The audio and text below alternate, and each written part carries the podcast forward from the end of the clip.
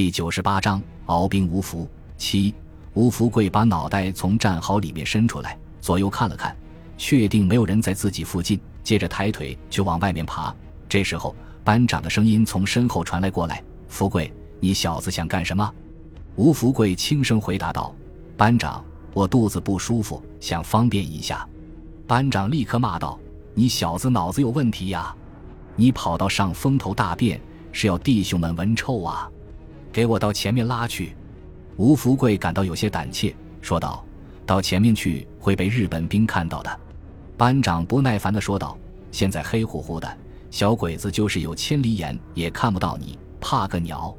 你要是不放心，就把屁股抬高点，反正屁股肉多，挨几枪也没事。”他的话音刚落，战壕里立刻响起一阵哄笑。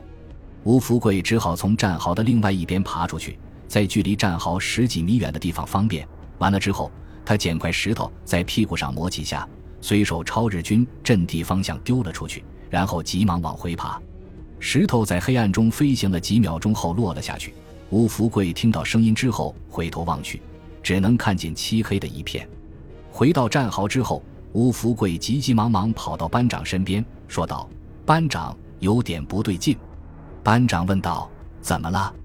吴福贵说道：“我扔了块石头出去，听声音好像是砸在人身上了。可是我明明记得天黑前阵地前面的尸体已经清理完了的，会不会是？”班长立刻问道：“你能确定吗？”吴福贵说道：“我能确定。”班长急忙说道：“我们去向连长报告。”接到报告后，警戒部队立即用望远镜对阵地的前沿仔细观察。然而，由于肉弹们隐蔽的极好。守军没有发现异常，尽管如此，联系到日军昨天的突然袭击，前沿指挥官在命令部队加强戒备的同时，把情况向军部报告。此时已经是凌晨两点，距离日军的攻击时间只有两个小时的时间。值得庆幸的是，值班的参谋认为这个情况非常可疑，立即把孙百里叫起来，详细询问之后。孙百里命令炮兵立即对阵地前沿进行三分钟的短促炮击，试探是否有日军攻击部队在潜伏。为了保障防线不再被敌人偷袭，孙百里同时让躲在战壕的警戒部队用轻重机枪和手榴弹对阵地的前沿进行无差别攻击。铺天盖地的炮弹落在阵地的前面，冲天而起的火光和剧烈爆炸划破了冬夜的宁静。超过半数的肉弹在第一轮的炮击中就失去了性命。接着，肉弹身上的爆炸物被连续引爆，引起更加剧烈的爆炸，把日军理想的潜伏阵地完全淹没在火海之中，从而使更多的肉弹变成碎肉和血水。短短几分钟的炮击之后，潜伏在阵地中间的肉弹已经伤亡殆尽，硕果仅存的全是比较接近中国军队阵地的。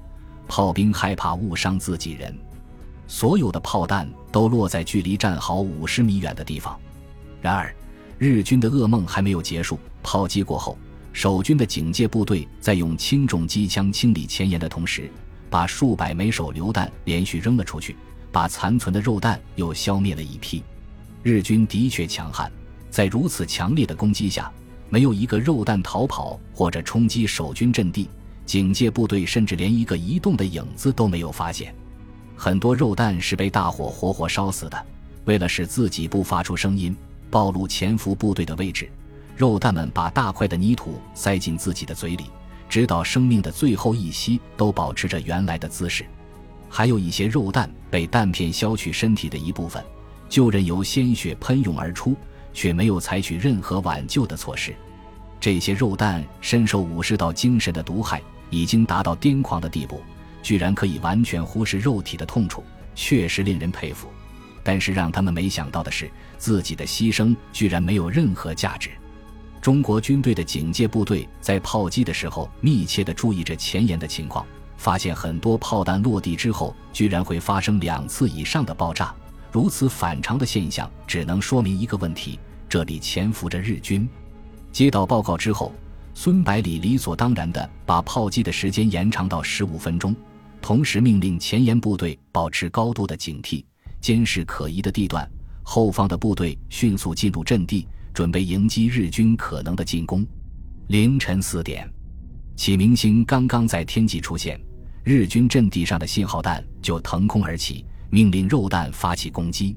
经过十九路军的炮火洗礼之后，潜伏的肉弹已经损失殆尽，空旷的阵地上只站起来不到五十个人，其中半数以上还有伤在身。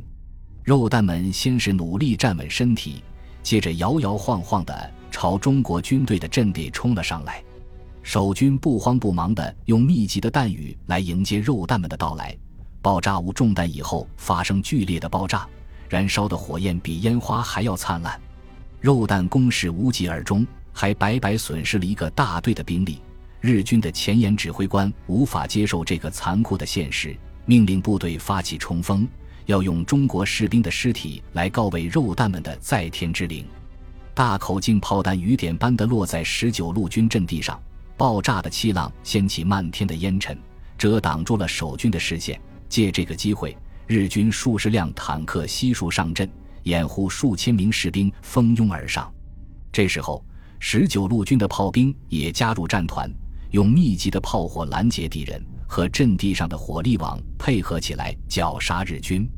然而，日军仿佛发了狂一样，不顾一切地扑了上来。开路的坦克也是全速前进，完全不理会随时可能击中自己的大口径炮弹。日军炮兵同样一反常态。在步兵开始冲锋以后，都没有停止攻击，而是连续不断的把炮弹倾泻在对方的阵地上。最后，日军的疯狂攻击终于取得了效果，部分步兵和十几辆坦克成功的穿越死亡地带，出现在战壕边缘，和十九路军展开激烈的争夺。坦克沿着战壕向前推进，同时用机枪疯狂地扫射。步兵端着刺刀跳入战壕，向两端的地堡突击。面对日军的疯狂进攻，十九路军的官兵们沉着冷静地应战，一边碉堡里的轻重机枪顽强地阻击日军的后续部队，使其每前进一步都要付出惨重的代价；一边从战壕里迎击日军的前锋。战壕里面每隔一段就有一个手持火焰喷射器的战士，另外一名战士身背钢瓶紧随其后。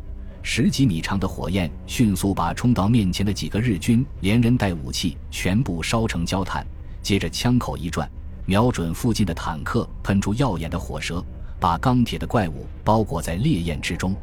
惊慌失措的坦克驾驶员急忙刹车，可是还没来得及掀开舱盖，里面的炮弹就已经爆炸，薄薄的钢板被炸得四分五裂。手持步枪的日军面对着装备半自动步枪和火焰喷射器的十九路军，完全没有还手的机会，只得聚集在几辆坦克的周围，准备固守待援。